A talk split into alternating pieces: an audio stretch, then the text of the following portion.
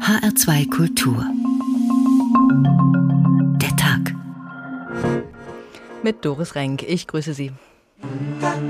Die Bürgerinnen und Bürger, ihnen ist immer wichtiger, wo ihre Lebensmittel herkommen. Bis 2030 stellen wir unser Frischfleisch vollständig auf die Haltungsform 3 und 4 um. Ich gab dir einen Namen. Wenn ich Julia Klockner wäre, würde ich sagen, ey, bei aller Liebe, ich lasse mir doch nicht von Aldi und Lidl zeigen, was man machen kann. Ich bin schon schockiert, wenn Aldi in die Offensive geht und maximale Steigerung bei den Tierwohlanforderungen in der Tierhaltung verkündet. Dort, wo wir um jeden Zehntel Cent zum Beispiel auch mit Aldi streiten müssen. Jetzt tendiere ich stark dazu, dich gänzlich aufzuessen. Das Angebot lautet, bis 2035 machen wir flächendeckend artgerechte Tierhaltung, flächendeckend. Aber die wirtschaftlichen und politischen Rahmenbedingungen müssen dafür gesetzt werden. Tiere sind zum Essen da, das weiß ich ganz genau. Wir bekommen das mit Sicherheit zu einem guten Preis hin, einen preiswerten Stück Fleisch, aber zu einem billigen Preis wird man das hier nicht schaffen.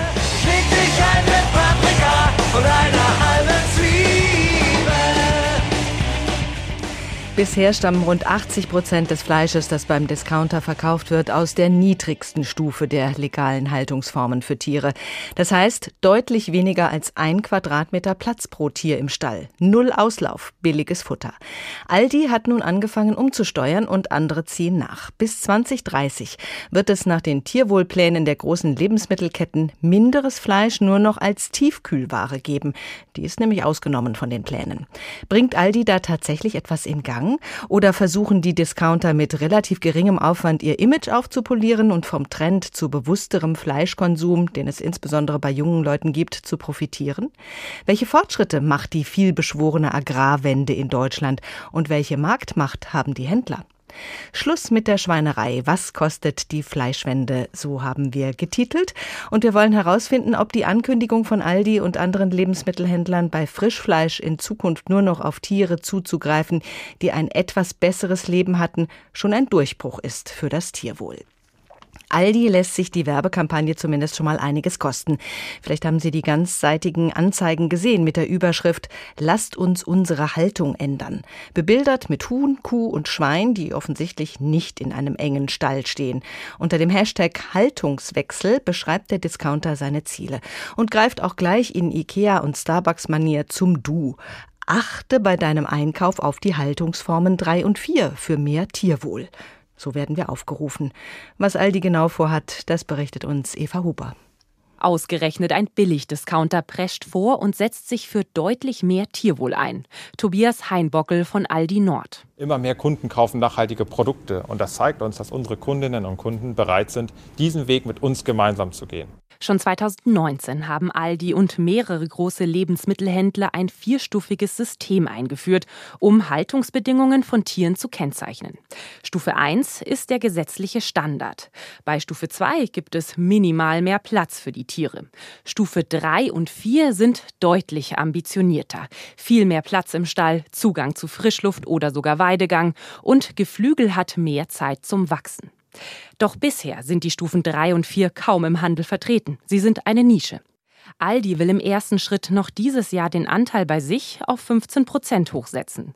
Bis 2030 soll dann überhaupt kein Frischfleisch mehr mit dem Mindeststandards 1 oder 2 verkauft werden, erklärt Erich Döbele von Aldi Süd. Wir kennen die Wünsche unserer Kundinnen und Kunden nach mehr Tierwohl und Nachhaltigkeit, sehen aber auch die immensen Herausforderungen für unsere Landwirte und für die Lieferanten. Es sind extrem große Investitionen notwendig. Und genau deswegen kann die Umstellung auch nicht von heute auf morgen erfolgen. Aldi hat eine große Marktmacht. 24 Prozent des Fleischs im deutschen Handel verkauft der Discounter. Deshalb kann der Plan große Veränderungen für die Landwirte bedeuten. Denn damit überhaupt so viel mehr Frischfleisch aus Stufe 3 oder 4 produziert werden kann, müssen Ställe umgebaut werden. Allein die Genehmigungen dafür können manchmal acht Jahre dauern. Der Deutsche Bauernverband gibt sich vorsichtig optimistisch. Taten müssten folgen, fordert Bauernpräsident Joachim Ruckwied. Zum Beispiel verlässliche Liefervereinbarungen. Aber offensichtlich ist der Lebensmittelhandel nun bereit, auch im Einkauf erhebliche Summen aufzuwenden, um mehr Tierwohl angemessen zu honorieren. Daran hat es bisher häufig gefehlt, wie der Preisdruck der zurückliegenden Wochen ein weiteres Mal bewiesen hat. Auch der Deutsche Tierschutzbund fordert Aldi auf, die höheren Standards mit entsprechenden Verträgen und Preisen zu flankieren. Die Ankündigung sei eine kleine Sensation, so Lea Schmitz. Aldi zeigt der Politik, wohin die Reise gehen soll. Aldi prescht vor, das ist auf jeden Fall zu begrüßen, zumal die Politik in den letzten Jahren wirklich absolut untätig war und im Grunde kaum etwas für die Tiere in der landwirtschaftlichen Tierhaltung getan hat oder vorangetrieben hat. Die Ironie, Gerade erst ist die Bundesregierung mit einem eigenen staatlichen Tierwohl-Label gescheitert. Vor der Bundestagswahl wird das nicht mehr kommen. Nun treibt wieder mal der Handel die Politik vor sich her. Aber heißt die neue Strategie von Aldi nun auch höhere Preise für all die Kunden? Zu möglichen Preissteigerungen können die Aldi-Sprecher noch nicht sagen. Aber das günstige Fleisch bei der Haltungsstufe 1, manchmal sogar für 99 Cent, wird es in ein paar Jahren eben nicht mehr geben. Man sei sich des wirtschaftlichen Risikos bewusst, sagt Aldi. Sprich, dass die Kunden nicht mitziehen und zur Konkurrenz überlaufen könnten. Tobias Heinbockel von Aldi Nord appelliert. Wir können den Anfang machen, aber um Deutschland vollständig in Sachen Tierwohl und Nachhaltigkeit zu verändern, muss sich die gesamte Branche ändern. Unsere Kundinnen und Kunden, unsere anderen Marktteilnehmer, die Industrie, die Landwirte und nicht zuletzt die Politik müssen diesen Weg gemeinsam gehen. Da gibt's noch viel zu besprechen und das tun wir. Professor Achim Spiller lehrt Agrarmarketing an der Uni Göttingen und ist auch Vorsitzender des Wissenschaftlichen Beirats für Agrarpolitik beim Bundesministerium für Ernährung. Herr Professor Spiller, Hashtag Haltungswechsel. Ist das gutes Marketing von Aldi?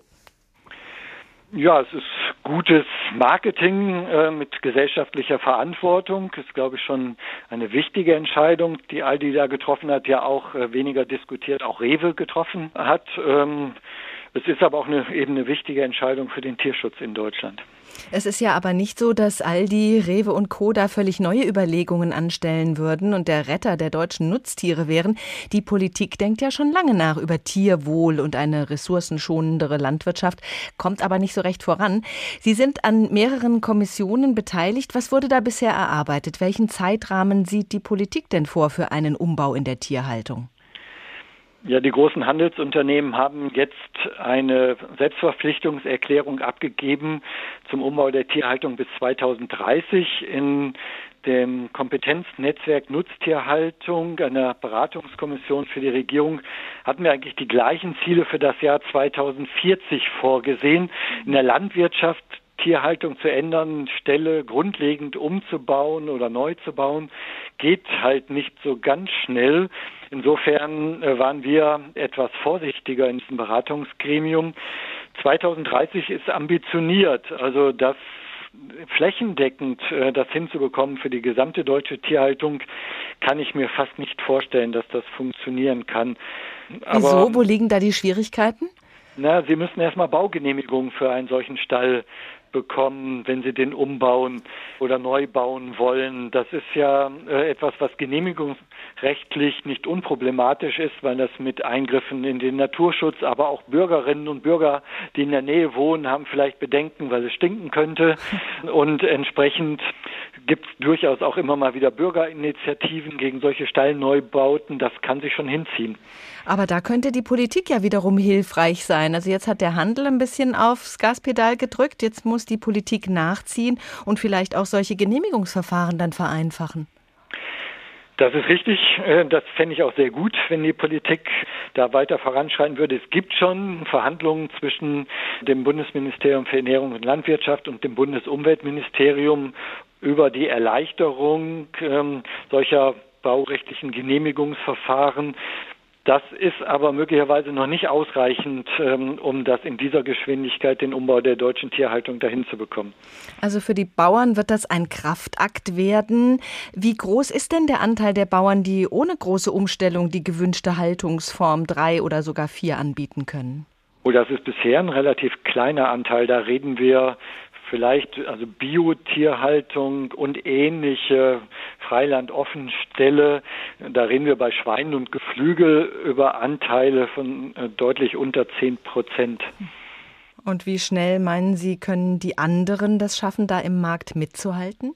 Also den Komplettumbau, ich denke, dass wir damals äh, bis 2040 nicht so ganz verkehrt lagen mhm. mit unseren Empfehlungen. Aber wenn bis 2030 schon mal ein erheblicher Teil, der zum Beispiel den deutschen Bedarf abdecken würde, wir verbrauchen so ungefähr zwei Drittel äh, des Fleisches innerhalb von Deutschland, dann wäre damit ja auch schon eine ganze Menge gewonnen. Ist es jetzt so mit dieser Initiative, mit dem Umbau bis 2030 oder auch bis 2040, wird der Verbraucher tiefer in die Tasche greifen müssen für den Fleischgenuss? Ja, das wird teurer. Das kann man sich ja auch vorstellen, dass wenn die Tiere deutlich mehr Platz haben, wenn sie intensiver betreut werden, sind gar nicht mal die Ställe, die so viel teurer werden, sondern es ist mehr die äh, intensivere Betreuung und der mehr Platz für die Tiere, der das am Schluss teurer macht. Und zwar ungefähr so nach den Berechnungen von 40 Cent je Kilogramm Fleisch, die das ausmachen würde. Also irgendwo so fünf bis höchstens zehn Prozent wird das Fleisch damit teurer werden. Nach unseren Studien, die wir dazu auch in meinem Arbeitsbereich gemacht haben, sind äh, die bei weitem meisten Verbraucher bereit, eine solche Summe mehr fürs Tierwohl zu bezahlen. Das ist ja deutlich günstiger als das, was wir heute so an Spezialitäten, Tierwohlprogrammen haben, weil das dann zukünftig eben die Standardhaltungsform wird und dann auch in deutlich größeren äh, Mengen entsprechend nicht mehr getrennt verarbeitet, vermarktet werden muss. Also ich denke, diese fünf bis zehn Prozent äh, Preiserhöhung, die wir in der Vergangenheit durch die äh, schwankenden äh, Fleischpreise sowieso schon immer mal hatten, das wäre das den Menschen nach den Studien, die es dazu gibt, wert. Wir werden später in der Sendung noch von Billigfleischproduktion in China hören, die offenbar auch auf den deutschen Markt abzielt. Wird der Haltungswechsel im Handel dazu führen, dass es solches Fleisch dann auf dem deutschen Markt schwer haben wird? Das wäre zumindest sehr wichtig, dass da faire Wettbewerbsbedingungen bestehen, dass es also keine Möglichkeiten dann mehr für Dumping-Importe von Niedrigstandardfleisch gibt. Das muss nicht nur China sein, sondern das können eben auch ähm, Länder wie Spanien oder ähm, Italien auch. Ne? Ita osteuropäischer Bereich, auch in Polen ist die Fleischproduktion stark gewachsen. Darum wäre es so wichtig, dass nicht nur der Handel sich möglichst die großen vier Handelsunternehmen flächendeckend dazu bereit erklären, das zu ihrem Mindeststandard zu machen, sondern dass die Wurst- und Fleischverarbeitungsunternehmen auch mitziehen. Denn das ist so das zweite Drittel. Ein Drittel geht Frischfleisch in den Handel, ein Drittel ist sozusagen die Wurst und ein Drittel geht in den Export. Und diese Wurst, aber auch Gastronomie, ähm, große Mensen und Kantinen und so, Fastfood-Anbieter, die sollten auch mitmachen. Das ist schwieriger zu organisieren und da spielt dann vielleicht auch die Politik eine Rolle. Ambitionierte Ziele, die der Handel da vorgibt. Aldi und Co. beschleunigen den Umbau der Tierhaltung in Deutschland. Professor Achim Spiller, vielen Dank. Schluss mit der Schweinerei. Was kostet die Fleischwende? HR2 Kultur der Tag. Wenn wir den Tieren zuhören könnten, wenn wir wüssten, was sie über uns denken, dann wäre sicher vieles anders. George Orwell hat sich in seinem Buch Farm der Tiere hineingedacht ins Tier. Wir haben ein paar Ausschnitte ausgewählt. Los geht's mit den Gedanken des preisgekrönten Keilers Old Major, der hohes Ansehen unter den Farmtieren genießt und dem alle gerne zuhören. Auf einer Art Empore an einem Ende der großen Scheune hatte es sich Major auf seinem Strohlager bereits behaglich gemacht. Er zählte zwölf Jahre und hat in letzter Zeit tüchtig angespeckt, war aber noch immer ein majestätisch anzuschauendes Schwein von weiser und gütiger Erscheinung, ungeachtet des Umstands, dass seine Hauer nie gekappt worden waren. Bald begannen auch die übrigen Tiere einzutreffen und es sich nach ihrer jeweiligen Art bequem zu machen.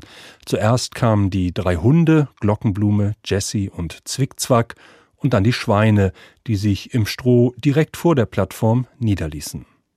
Die Hühner hockten sich auf die Fenstersimse, die Tauben flatterten ins Sparrenwerk auf, die Schafe und Kühe lagerten sich hinter den Schweinen und fingen an, wieder zu käuen. Als Major sah, dass alle es sich bequem gemacht hatten und gespannt warteten, räusperte er sich und begann. Nun, Genossen, wie ist die Natur dieses unseres Lebens? Seien wir ehrlich. Unser Leben ist elend, mühevoll und kurz. Wir werden geboren, wir bekommen gerade so viel Futter, dass uns die Puste nicht ausgeht, und wer von uns dazu geeignet ist, wird gezwungen, bis zum letzten Deut seiner Kraft zu schuften. Und just in dem Augenblick, wo es mit unserer Nützlichkeit aus ist, werden wir mit scheußlicher Grausamkeit hingeschlachtet.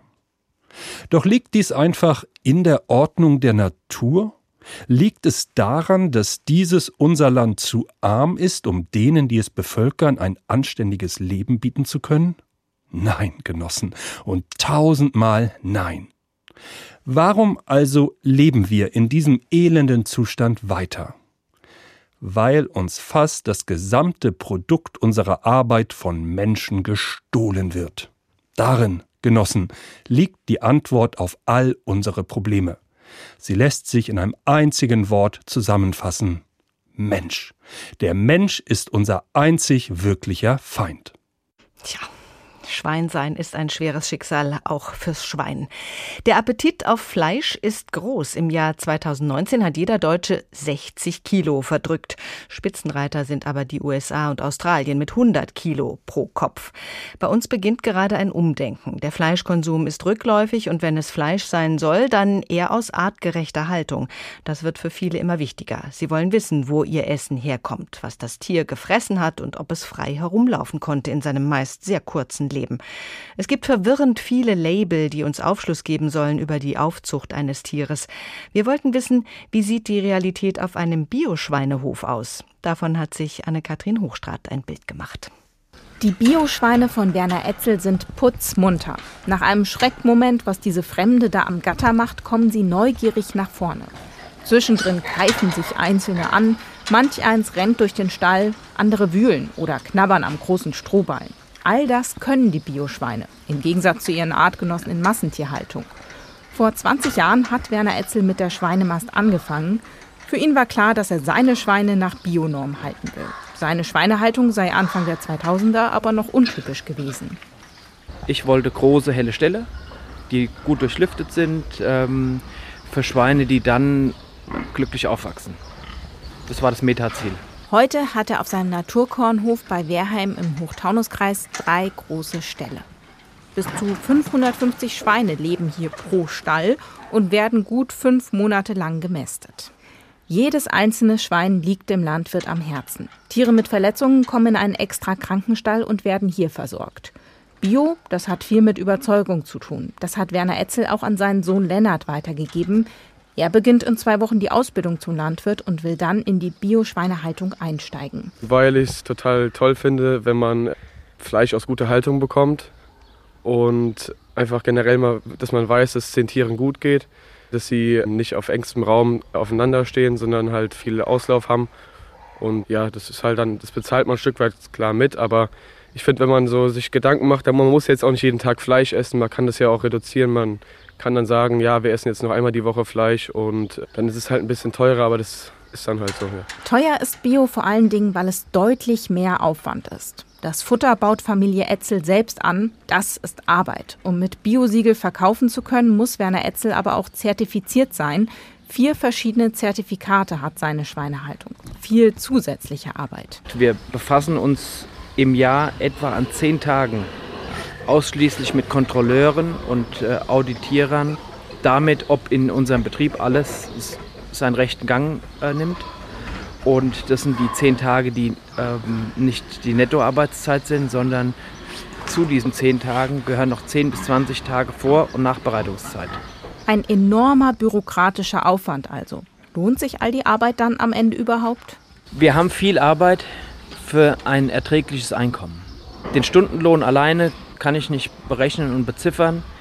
Wir sind zufrieden mit unseren Erträgen und letzten Endes bewerten wir nicht alles monetär, sondern es bringt uns auch einen Zusatznutzen, wenn es unseren Tieren gut geht, wenn wir gerne in den Stall gehen. Das bekommen wir nicht immer bezahlt, aber es ist dann auch für uns eine schönere Sache. Denn den Schweinen soll es gut gehen. Gerade werkelt der Landwirt an einer Art Dusche für heiße Tage, damit die Schweine sich abkühlen können. Wenn Sohn Lennart mal fertig mit der Ausbildung ist, sollen die Ferkel dann auch auf dem Hof geboren werden. Das vermeidet Transporte und damit auch Stress bei den Tieren. Werner Etzel ist sich sicher, dass diese regionale, tierwohlorientiertere Haltung die Zukunft ist.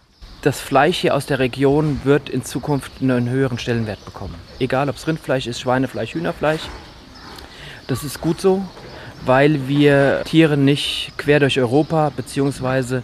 Äh, dann irgendwann mal aus Russland importieren sollten.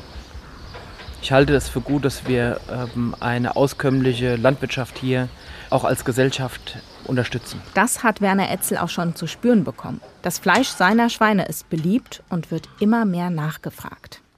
Glückliche Schweine bei Bauer Etzel im Hochtaunuskreis. Die bringen viel Arbeit, aber auch viele viel Glück für die Bauern. Ein Schwein, also eine Sau, die auf Hochleistung gezüchtet ist, bringt durchschnittlich 15 Ferkel auf die Welt pro Wurf. Das sind drei mehr als noch vor zwölf Jahren. Aus Sicht der Schweine bestimmt eine Sauerei. Elisabeth Fresen ist Bundesvorsitzende der Arbeitsgemeinschaft Bäuerliche Landwirtschaft und Leiterin des Stoffershofs, ein Biobauernhof bei Pferden.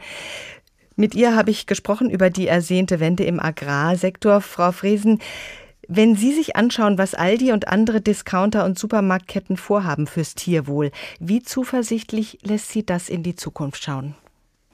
Ehrlich gesagt bin ich skeptisch. Einerseits freut es mich, dass gesehen wird, wo der Verbraucherwille ist und äh, dass wir unsere Tierhaltung auf jeden Fall gesellschaftlich akzeptiert machen müssen. Aber ich mache mir Sorgen, ob das überhaupt leistbar ist für uns Bauern und Bauern. Da kommt es dann stark auf die Rahmenbedingungen an.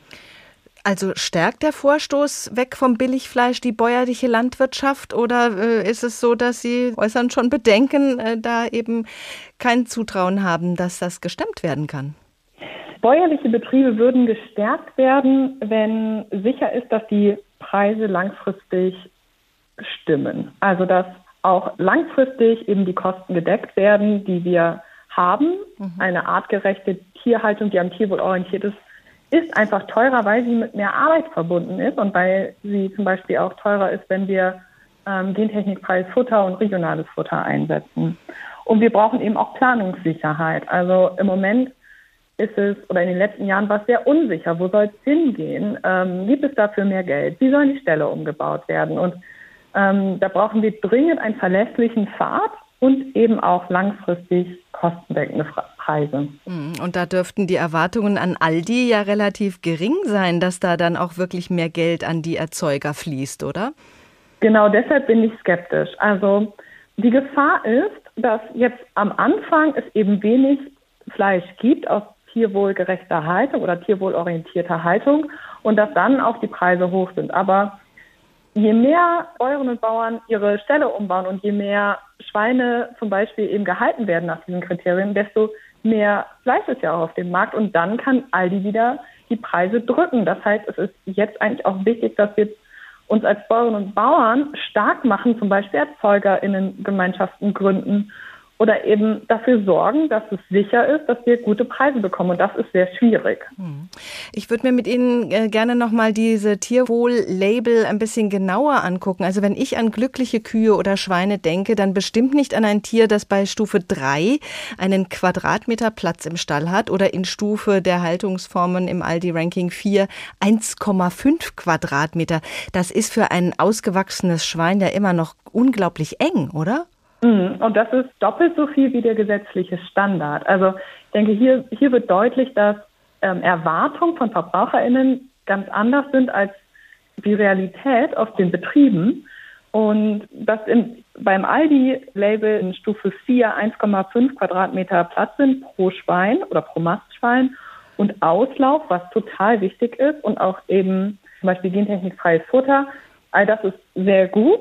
Mhm. Aber das große Manko ist eigentlich, dass nicht die ganze, nicht der ganze Lebenslauf des Mastschweines berücksichtigt wird. Also wie die Ferkelerzeugung ist und wie die Sauen, also die Mütter dieser Mastschweine gehalten werden, wird nicht berücksichtigt in dem Label. Und das kann nicht sein. Genauso wie die Kälberaufzucht. Das ist dafür unerheblich. Mhm. Also das heißt, der Bauer kann einen Ferkel, der Bauer kann einen Ferkel einkaufen, das irgendwo äh, ganz schlimm aufgewachsen ist bis zum Kaufzeitpunkt und dann kann er es aber nachher, wenn er es fertig gemästet hat, als äh, Stufe 4 Schwein verkaufen. Genau, also ganz schlimm möchte ich jetzt nicht so sagen, sondern es wäre dann, es könnte einfach auf dem gesetzlichen Standard aufgezogen werden. Das ist ja die niedrigste Stufe. Stufe 1 ist der gesetzliche Standard. Alles andere wäre illegal. Das heißt, ähm, dieses Ferkel wäre ohnehin quasi in Stufe 1, könnte es aufgezogen worden sein. Aber dann die Mast wäre dann zum Beispiel in Stufe 4 möglich und am Ende, ja, genau, wird es einfach als Stufe 4 deklariert. Also es ist einfach wichtig, wenn wir wirklich was für die Tiere verbessern wollen, dass der ganze Lebenslauf der Masttiere in den Blick genommen wird und auch die Haltung von den Eltern. Aber diese Haltungsstufe 4, die ist nicht zwangsläufig Bio, kann aber Bio sein. Habe ich das richtig verstanden? Soweit ich weiß, ja, oder ich habe das auch so verstanden, dass es zum Beispiel auch Neulandprogramm sein könnte. Das ist ja auch ein Programm für besonders artgerechte Tierhaltung, ähnlich wie die Bio-Label. Genau. Hm. Und übrigens gibt es davon sehr wenig Tierhaltung im Moment noch. Also da muss, da sind auch wir Bäuerinnen und Bauern sind da sehr stark gefordert, beinahe überfordert, jetzt in kurzer Zeit Ställe umzubauen. Und das gerade weil auch die Genehmigungsverfahren schwierig und langwierig sind. Hm, das haben wir auch schon gehört. Was würden Sie sich denn wünschen? Was müssten Kriterien sein bei den Haltungsformen, auch in der konventionellen Landwirtschaft, damit wir wirklich von Tierwohl sprechen können? Also diese Stufen 3 und 4 sind ambitioniert, aber es muss eben der ganze Lebenslauf des Tieres in den Blick genommen werden. Das ist sehr wichtig. Und damit wir Tierwohl machen können auf den Höfen, müssen wir gute Preise dafür bekommen. Anders geht es nicht. Wenn ich nicht, also wenn ich so spitz auf Knopf immer rechnen muss, wo mein Geld herkommt, ja, dann muss ich irgendwo sparen. Es ist ja meine eigene Existenz. Und da müssen wir rauskommen. Wir müssen auch gute Preise bekommen für unsere Arbeit, damit wir das leisten können. Denn am Tierwohl orientierte Haltung ist sehr arbeitsintensiv und dadurch teuer. Gute Preise für gut gehaltene Tiere. Elisabeth Fresen, Bundesvorsitzende der Arbeitsgemeinschaft Bäuerliche Landwirtschaft. Vielen Dank. Wir hören nochmal dem Schwein Major zu in Orbels Roman Farm der Tiere. Major hat klar den Verantwortlichen für das Tierunwohl erkannt, den Menschen. Der Mensch ist das einzige Geschöpf, das konsumiert, ohne zu produzieren. Er gibt keine Milch, er legt keine Eier, er ist zu schwach, den Pflug zu ziehen, und doch ist er Herr über alle Tiere. Er schickt sie an die Arbeit und lässt ihnen dafür das bare Existenzminimum, damit sie nicht verhungern und den Rest behält er für sich. Unsere Arbeit ackert den Boden, unser Dunk düngt ihn, und doch gibt es keinen unter uns, der mehr besäße als die nackte Haut. Ihr Kühe, dort vor mir, wie viele tausend Gallonen Milch habt ihr in diesem Jahr gegeben? Jeder Tropfen davon ist die Kehlen unserer Feinde hinuntergeronnen. Und ihr Hennen? Wie viele Eier habt ihr in diesem letzten Jahr gelegt? Und aus wie vielen dieser Eier sind je Küken geschlüpft? Alle übrigen sind auf den Markt gewandert, um Jones und seinen Leuten Geld zu bringen. Und du, Kleeblatt? Wo sind die vier Fohlen, die du geboren hast und die die Stütze und Erbauung deines Alters hätten sein sollen? Ein jedes wurde verkauft, als es ein Jahr alt war, du wirst keins von ihnen jemals wiedersehen. Ich, für mein Teil, murre nicht, denn ich gehöre zu den Glücklichen. Ich bin zwölf Jahre alt und habe über 400 Kinder gehabt. So verläuft ein natürliches Schweineleben. Doch am Ende entgeht kein Tier dem grausamen Messer. Ihr jungen Mastferkel, die ihr da vor mir sitzt, binnen einem Jahr wird ein jedes von euch sein Leben auf dem Hackklotz ausquieken. Dieses Grauen erwartet uns alle. Kühe, Schweine, Hühner, Schafe, jeden. Selbst den Pferden und Hunden steht kein besseres Schicksal bevor. Wir hören gleich noch mehr von Schwein Major. H2 Kultur der Tag. Schluss mit der Schweinerei. Was kostet die Fleischwende? Es tut sich was in deutschen Küchen. Dazu hat auch Corona beigetragen. Im Lockdown haben die Menschen plötzlich ganz neue Tätigkeiten ausgeübt. Sie haben selbst Brot gebacken. Hefe war ja im ersten Lockdown Mangelware. Sie haben überhaupt viel mehr selbst gekocht und sie haben natürlich auch anders eingekauft. Wenn viel über Gesundheit gesprochen wird, dann wirkt sich das aus. Auch das Thema gesunde war präsent. Die hilft bekanntlich auch dem Immunsystem. Wie hat sich das auf den Fleischmarkt ausgewirkt? Dieser Frage ist Daniel Bauer für uns nachgegangen. Hm, das Filet brutzelt in der Pfanne, die Kräuterbutter steht auch schon bereit und der Grauburgunder ist entkorkt und atmet im Glas. Alltag in deutschen Küchen möchte man meinen. Seit Corona wird gutes Fleisch zelebriert wie vielleicht noch nie zuvor. Und das lässt sich der Gourmetkunde auch was kosten. Ah ja, es kann ruhig schon 10 Euro oder mehr kosten.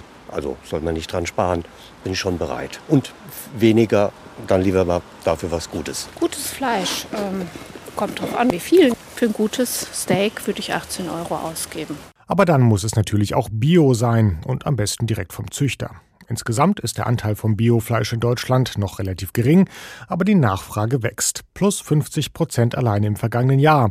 Das sagt der Bund Ökologische Lebensmittelwirtschaft. Und das freut natürlich die Biobauern, die ihr Fleisch auf dem Hof gleich selbst verkaufen. Wie zum Beispiel Stefan Itter aus Kirchberg in Nordhessen. Also ich merke einfach, dass viele neue Hofladenkunden da sind, die neugierig sind. Ich frage jetzt nicht jeden einzelnen Hofladenkunden, aber glaube so, dass man etwas Schönes kocht, und das so ein bisschen zelebriert. Ich glaube, das ist so ein, ein schöner Trend, ja. Und dann gibt es aber gleichzeitig noch diesen anderen Trend, bei dem Gourmets ganz flau im Magen wird. Fleischersatzprodukte, also künstliches Fleisch aus pflanzlichen Zutaten. Ja, das sind Sachen dabei, die sehr lecker schmecken. Also meine Kinder mögen da so verschiedene Sachen gerne, von Alnatura und so weiter. Gibt es ja auch vegetarische Sachen. An veganes Hack oder das Vegini-Schnitzel im Supermarkt haben sich die Kunden längst gewöhnt.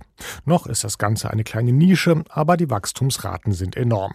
Fleischersatz verkauft sich, aber eben nur, wenn es wie echtes Fleisch aussieht, sagt Robert Becht. Er ist Geschäftsführer von Van Hees, die in Wallow unter anderem Fleischersatz herstellen. Paradoxerweise ist ein großer Bedarf vorhanden nach veganen Schnitzeln, nach veganen Würsten. Nach unserem Dafürhalten ist es so, dass diese Gruppe der Flexitarier, dadurch, dass sie ja auch noch Fleischerzeugnisse zu sich nehmen, noch immer orientiert sind an dem Original. Wenn Sie das Wort Schnitzel hören, dann muss das aussehen und schmecken wie ein Schnitzel, aber es soll kein Fleisch drin sein. Flexitarier also auf der einen Seite und Biogourmets auf der anderen. Das sind die Kunden von morgen. Gleichzeitig essen die Deutschen pro Kopf immer weniger Fleisch. Keine guten Nachrichten für konventionelle Bauern, wie Schweinezüchter Marco Hepp aus Hünfelden im Landkreis Limburg-Weilburg. Der Strukturwandel ist da. Das bedeutet, es geben Betriebe auf. Es geben, wir haben dieses äh, im letzten Jahr 10 Prozent meiner Berufskollegen aufgehört.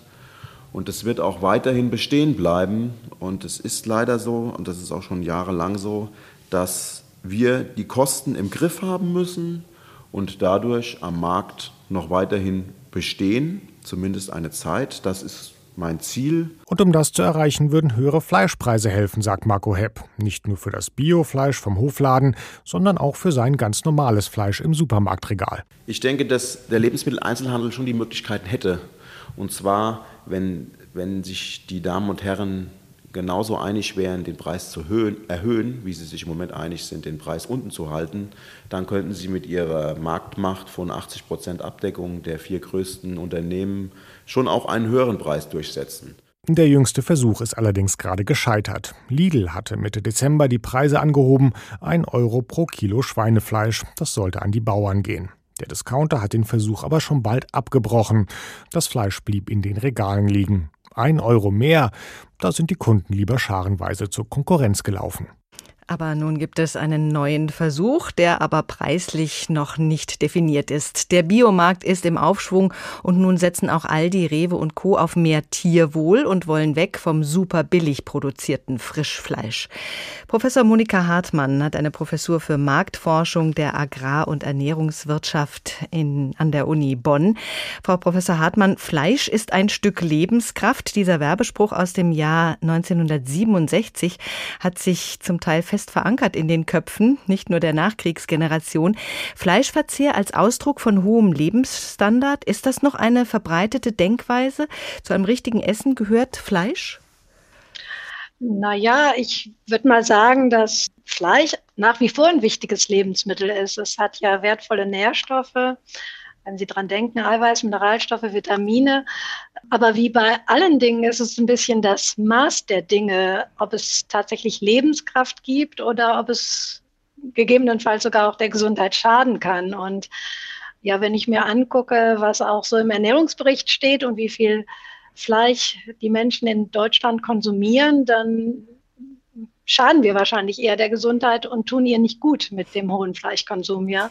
Wie wird die Aktion von Aldi beim Konsumenten mutmaßlich ankommen? Wir haben ja schon sehr viele Label, jetzt noch ein weiteres für Haltungsformen. Wie sehr achten Verbraucher auf sowas überhaupt?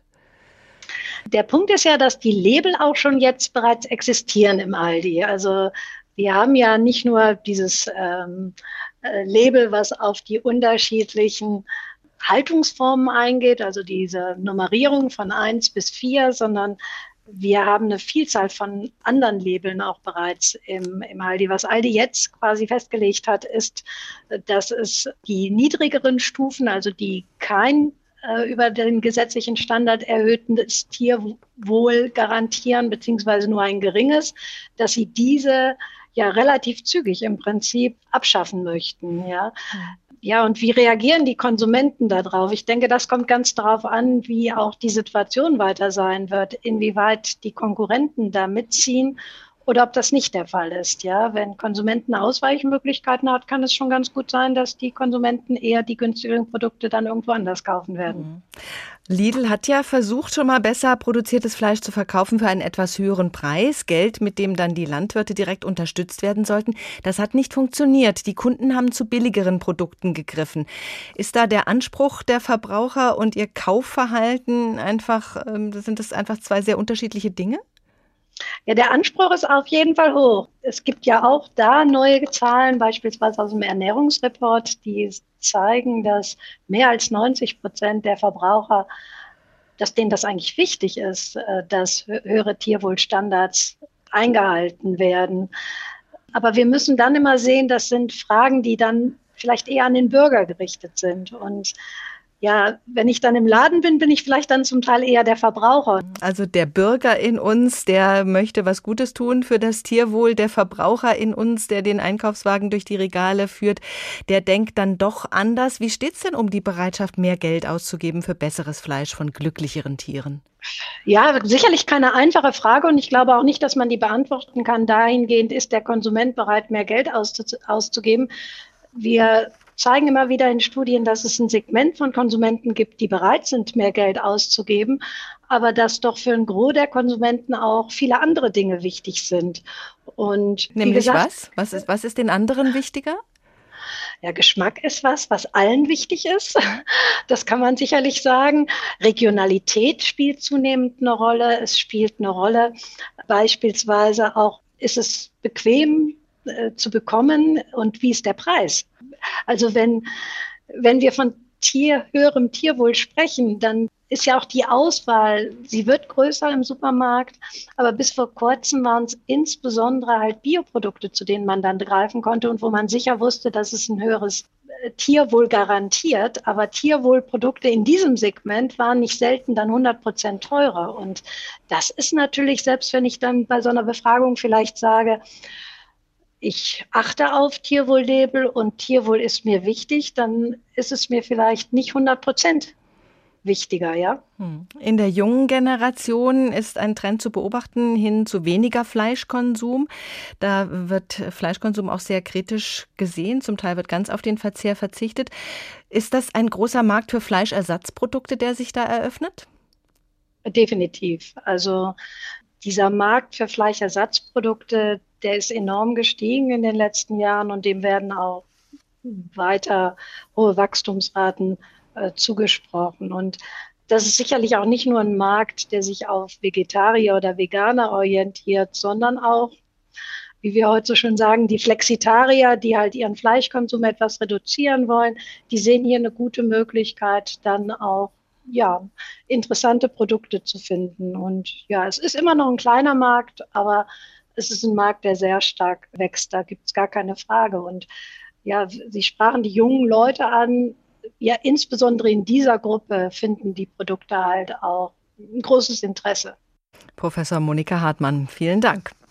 Wir können von Glück sagen, dass Tiere nicht gewerkschaftlich organisiert sind und generell auch eher wenig lesen.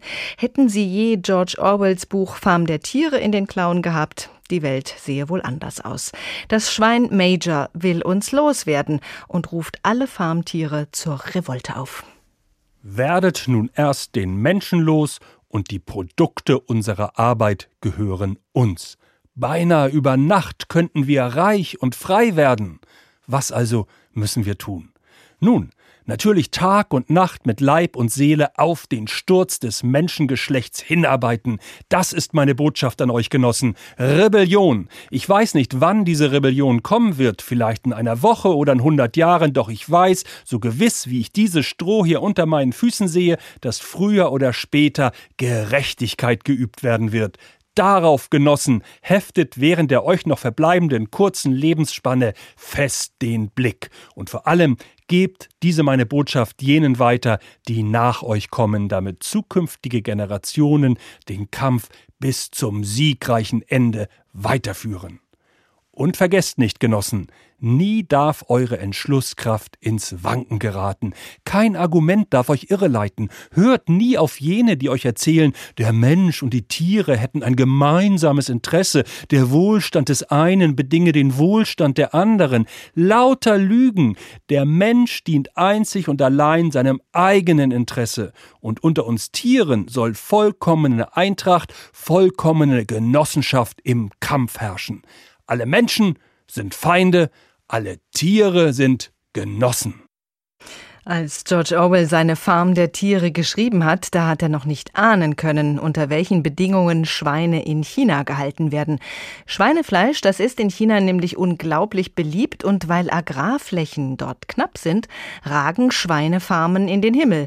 Unsere China-Korrespondentin Ruth Kirchner weiß mehr. Chinas Hunger auf Schweinefleisch scheint keine Grenzen zu kennen. Die Volksrepublik produzierte im letzten Jahr 41 Millionen Tonnen Schweinefleisch, so viel wie kein anderes Land der Welt, und zwar nur für die heimischen Verbraucher. Zusätzlich importierte China Schweinehälften aus der EU und den USA.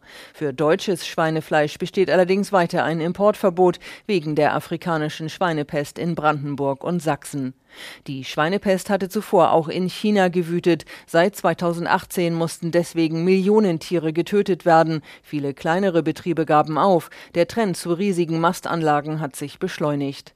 Dominiert wird die Schweinefleischproduktion von großen börsennotierten Agrarunternehmen. Das größte Muyuan Foodstuff in der Provinz Henan beschäftigt landesweit 100.000 Mitarbeiter. Der Konzern hat kürzlich in der Nähe der Millionenstadt Nanyang die größte Schweinefarm der Welt gebaut die über zwei Millionen Schlachttiere pro Jahr produzieren soll. In China, wo Agrarland knapp ist, werden Mastanlagen zunehmend in die Höhe gebaut. Mehrstöckige Schweinehochhäuser liegen im Trend. Die Firma Yangxiang etwa hat neunstöckige Stallanlagen in die Berglandschaft nahe der Stadt Guigang in Südchina gesetzt. Die Gebäude sehen aus wie riesige Wohnblöcke. In jedem Stockwerk werden über 1000 Schweine gehalten. Die Unternehmen preisen die hohen hygienischen Standards ihrer Anlagen. Strengste Kontrollen sollen die Ausbreitung von Krankheiten verhindern, heißt es. Mit Tierwohl haben die Hochhäuser allerdings nichts zu tun. Die Schweine sehen nie Tageslicht und haben nie Auslauf. Die Investitionen in Megafarmen haben dazu geführt, dass sich die chinesischen Schweinebestände schneller als erwartet erholt haben. Das allerdings drückt die Preise im weltweit wichtigsten Exportmarkt. Auch europäische Schweinefleischexporteure bekommen das zu spüren. In China selbst haben der Preisverfall und die hohen Kosten für die Schweinehochhäuser einige Firmen in Bedrängnis gebracht, berichten Brancheninsider. Zudem gibt es weiterhin vereinzelt Ausbrüche der afrikanischen Schweinepest, zuletzt im Südwesten des Landes. Da aber Schweinefleisch vom chinesischen Speiseplan nicht wegzudenken ist, gelten die Zukunftsaussichten weiterhin als rosig. Branchenverbände gehen daher nicht davon aus, dass das Fleisch aus den Schweinehochhäusern demnächst in europäischen Supermarktregalen landen wird. Dafür sei die Nachfrage in China einfach zu groß. Da eröffnen sich vielleicht sogar neue Exportchancen für deutsches Tierwohlfleisch für den bewussten Esser in China und wahrscheinlich nicht nur dort. Dumpingimporte von Billigfleisch, vielleicht nicht aus China, aber aus anderen Ländern, in denen niedrigere Standards gelten, das haben wir gehört, die wird es vor allen Dingen geben, wenn Verarbeitungsware nicht mit einbezogen wird in die Tierwohlhaltungsvorgaben bei uns. Also Wurst, Konserven, Fertiggerichte und wenn Kantinen und Fastfoodketten nicht mitziehen bei den Tierwohleinschränkungen. Einschränkungen. Und natürlich muss auch die Politik entsprechende Regelungen beschließen, damit die Bauern Planungssicherheit haben. Da kommt die EU ins Spiel. Alexander Göbel ist unser Korrespondent in Brüssel. Welche Rolle spielt denn das Tierwohl gegenwärtig bei der EU-Agrarreform, der gemeinsamen EU-Agrarpolitik, kurz GAP? Ja, man kann nicht sagen, dass das Tierwohl keine Rolle spielt. Man kann aber leider auch nicht sagen, dass es eine explizite, eine ausdrückliche Priorität hat oder dass diese Agrarreform sich jetzt unmittelbar positiv auf das Tierwohl oder auf eine nachhaltige Fleischproduktion auswirken würde. Ja, die Agrarpolitik soll jetzt grüner werden und sozialer und gleichzeitig, das ist eine sehr wichtige Prämisse auch der großen Verbände, gleichzeitig aber eben ohne die Wettbewerbsfähigkeit der Landwirte zu gefährden. Und bei dieser Neuordnung der GAP, dieser gemeinsamen Agrarpolitik, da geht es viel um Klimaschutz, Einsparung von CO2, Schutz von Böden und so weiter, aber nicht direkt um Tierwohl, höchstens indirekt, wenn diese Ökoprogramme der Mitgliedstaaten, also diese um Umweltauflagen, die man beschlossen hat, wenn die entsprechend ehrgeizig ausfallen würden und dann könnte man mehr Tierwohl wohl insgesamt äh, sehen. Das wäre dann eine positive Folge davon, aber könnte, muss nicht zwingend so hm. kommen. Also eine Förderung für Betriebe, die sich für bessere Tierhaltung einsetzen, die gibt es nicht. Ja, nicht ausschließlich dafür. Ähm, wir reden ja hier über 270 Milliarden Euro für die Jahre 2023 bis 2027. Das ist ein Drittel des EU-Haushalts in dieser Phase. Das sind Direktzahlungen, Subventionen, vorgesehen für diese rund 6,5 Milliarden, äh, Millionen Landwirte und Landwirtinnen in der EU. Und von diesem Riesenbatzen Geld sollen 25 Prozent neue Auflagen in den Mitgliedstaaten verknüpft werden. Diese Eco-Schemes mit eben Auflagen in den Bereichen Umweltschutz, Klimaschutz, auch Tierschutz. Schutz. Aber ähm, diese Eco-Schemes, diese Ökoschutzprogramme, die gelten erst so richtig für die letzten drei Jahre des Haushalts. Davor gibt es so eine, so eine Lernphase, in der man sich zu nichts verpflichten muss. Da gibt es Spielraum für in Anführungszeichen besseres Fleisch und mehr Tierwohl, aber umsetzen muss das eben keiner in dieser Form. Nun hat sich die EU ja auf die Fahne geschrieben, bis 2030 die CO2-Emissionen zu halbieren. Das wird ohne einen großen Beitrag des Landwirtschaftssektors nicht zu stemmen sein. Gerade in der Massentierhaltung fällt da ja eine Menge an. Da greifen Tierwohl und Klimaschutz ineinander. Da geht es zum Beispiel auch um Rinderhaltung auf trockengelegten Moorböden, die das gespeicherte CO2 dann auch in die Atmosphäre abgeben. Also Tierhaltung und Klimaschutz, das muss man ja zusammendenken. Welche Druckmittel hat denn die EU, um da mehr zu bewirken?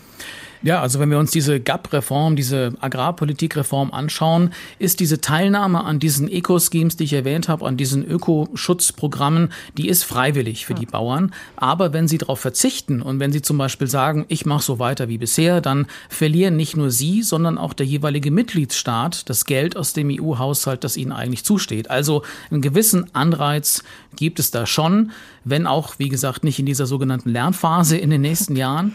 Und die EU-Länder, die können auch so eine Art Rabatt auf ihre Eco-Schemes für die Bauern bekommen, wenn sie sagen, okay, wir dehnen unsere Umweltschutzprojekte aus. Auch hier so ein freiwilliges Anreizsystem. Daran sieht man, wie unheimlich schwierig das ist, das mit der Landwirtschaft, dem Klimaschutz so hinzubekommen, dass möglichst viele mitmachen und dass sich was bewegt. Sagen wir mal so, die Agrarlobby in der Europäischen Union ist mit diesem Kompromiss jetzt nicht so ganz unzufrieden. Klar ist aber auch, die Landwirtschaft produziert 10 Prozent der Treibhausgase in der EU. Und der Rechnungshof, der Europäische Rechnungshof, der hat gerade auch eine ziemlich spektakuläre Studie äh, ausgegeben und festgestellt für die letzten sechs Jahre, dass EU-Agrarsubventionen, wie sie in der EU eben an der Tagesordnung sind, als Kern der Landwirtschaftspolitik, dass diese Subventionen eben nicht dazu führen, dass Landwirtschaft klimafreundlicher wird. Ein anderer Kritikpunkt, äh, der sehr wichtig ist, ist ja, dass von dem Geld in erster Linie die Großbetriebe profitieren, denn auch in dieser GAP-Reform hat man ja an den pauschalen Flächenprämien erstmal festgehalten. Ja, also diese Pauschalen begünstigen Großbetriebe und wenn wir auf das Thema Fleischproduktion schauen, dadurch begünstigt man ja ganz klar Masse in der Produktion von Fleisch. Niedrige Preise sind damit möglich. Also man sollte jetzt nicht pauschal große Betriebe verteufeln, nur weil sie groß sind, aber diese, dieses Fördergeld für die Flächen, das fehlt für den Umbau der Tierhaltung, sagen viele Kritiker. Und wenn wir uns die wichtige zweite Säule der GAP anschauen, also diese Direktsubvention, da gibt es äh, Zahlen, die schon beeindruckend sind von 2000 2014 bis 2020 sind nur 1,5 Prozent der, äh, der Milliard, dieser vielen Milliarden für Tierwohl, Tierwohlprämien ausgegeben worden. Und das Problem bleibt ja, äh, finde ich, das Agrarbudget orientiert sich viel zu wenig an der Leistung und auch den, an den Herausforderungen auch der Landwirte, besonders der kleinen Betriebe. Julia Klöckner, die deutsche Landwirtschaftsministerin, genießt bei Umwelt- und Tierschützern hierzulande ja nicht gerade großes Ansehen. Wie positioniert sich Deutschland in der EU denn bei der Agrarpolitik? Ja, also hier nimmt man schon zur Kenntnis, äh, dass Deutschland das Land ist, äh, dem die Kommission mit einer Klage droht vor dem Europäischen Gerichtshof, weil eben auch diese neue Düngemittelverordnung jetzt nicht mit der europäischen Nitratrichtlinie in Einklang steht. Also Nitratbelastung in Deutschland im Grundwasser viel zu hoch, viel zu viele Mastbetriebe, zu viel konventionelle Fleischproduktion. Da sagt Julia Klöckner, okay, das nehmen wir ernst, aber da sind die Bundesländer zuständig, aber das fällt eben schon auf sie zurück und damit auch auf die deutsche Agrarpolitik. Was die GAP-Reform angeht, da hat Julia Klöckner hier wirklich äh, viel Druck gemacht, um etwas hinzubekommen, in der deutschen Ratspräsidentschaft das auf die Wege zu bringen im zweiten Halbjahr 2020. Äh, da äh, hat sie sich auch als Maklerin dargestellt. Das wurde auch auf jeden Fall hoch angerechnet. Insbesondere muss man sagen, von den großen Agrarlobbys, natürlich auch von den Staaten, die bislang eher konventionelle Landwirtschaft als Schwerpunkt betreiben. Und ähm, ja, das Ergebnis, was wir sehen, ist dieser Kompromiss. Julia Klöckner spricht da von einem Systemwechsel bei der Agrarpolitik. Mit dem sind natürlich die Umweltverbände überhaupt nicht zufrieden. Auch die Grünen hier im Europaparlament, die sagen, das sei ein grün verpacktes Geschenk an die Agrarindustrie. Da gilt Julia Klöckner eher als Bremserin. Wir haben viel über das Schwein gesprochen in der Sendung. Gucken wir nochmal aufs Rind. Rindfleischimporte kommen zu 70 bis 80 Prozent aus den Mercosur-Ländern Lateinamerikas. Auch Soja und Mais als Futtermittel. Über diesen Weg landen dann auch Pestizide, die in der EU längst verboten sind, doch wieder auf unseren Teller. Tellern. Wenn das geplante Mercosur-Abkommen mit der EU in Kraft tritt, dann würden noch mehr Produkte aus diesen Ländern auf den europäischen Markt drängen. Spielen Pestizide und Tierwohl bei diesen Verhandlungen wenigstens eine Rolle?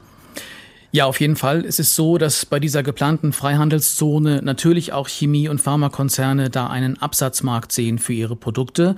Und so steht das auch in den Eckdaten zu diesem Abkommen. Da heißt es, die derzeitigen Mercosur-Zölle werden auch auf diese Produkte, also die meisten, nach und nach abgebaut. Da ist natürlich eine Menge Druck der Lobbys in den Verhandlungen, aber es gibt auch Druck von Nichtregierungsorganisationen, auch aus dem Europaparlament im Rahmen von Mercosur, wenn es denn ratifiziert werden kann, ein Verbot zu erwirken Wirken des Exports von Pestiziden, die dann eben ja als Bumerang wieder in der EU landen, auf unseren Tellern.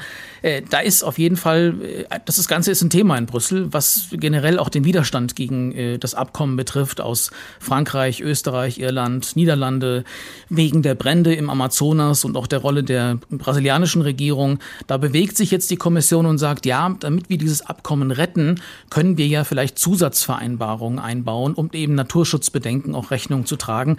Mercosur ist verlockend für die EU. Da fallen vier Milliarden Euro Zölle weg. Und für Südamerika ist es interessant, weil dann noch mehr Rindfleisch günstiger in die EU exportiert werden kann. Alles mit dem Klima- und Umweltfolgen, die wir kennen. Abholzung für Weideland, Sojaanbau für Futter und so weiter.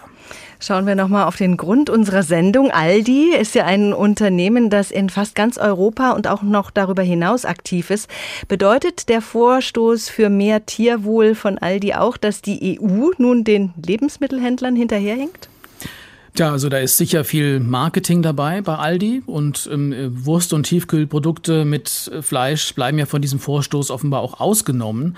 Aber trotz allem Kalkül finde ich, das ist auf jeden Fall mal ein Signal. Das Signal, dass ein so großer Discounter sich Gedanken macht über Billigfleisch und Massentierhaltung, während die Politik, und das haben wir jetzt ja auch gesehen im Gespräch, sich unglaublich schwer tut, da wirklich alle Interessen auszugleichen und es allen recht machen zu wollen, dann zeigt das schon, wenn so marktmächtige Konzerne bereit sind, da äh, voranzugehen, dann ist das schon ein bisschen so ein Offenbarungseid auch für die Politik. Man könnte aber auch sagen, es ist ein Schritt, hinter dem sich jetzt die Politik nicht mehr verstecken kann. So nach dem Motto, ja, die Arbeitsplätze, ja, die Konzerne, ja, die Lobbys, ja, der Bauernverband.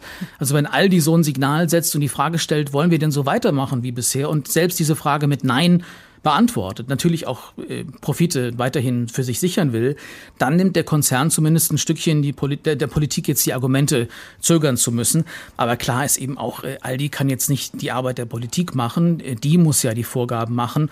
Und wir als Verbraucherinnen, Verbraucher müssen am Ende ja entscheiden, an der Kasse oder an der Fleischtheke oder eben nicht an der Fleischtheke. Vielen Dank, Alexander Göbel, unser Korrespondent in Brüssel. H2 Kultur der Tag. Schluss mit der Schweinerei. Was kostet die Fleischwende? Die Sendung gibt's als Podcast auf hr2.de oder in der ARD Audiothek oder in der Wiederholung bei HR Info nach 9. Mein Name ist Doris Renk. Schönen Abend.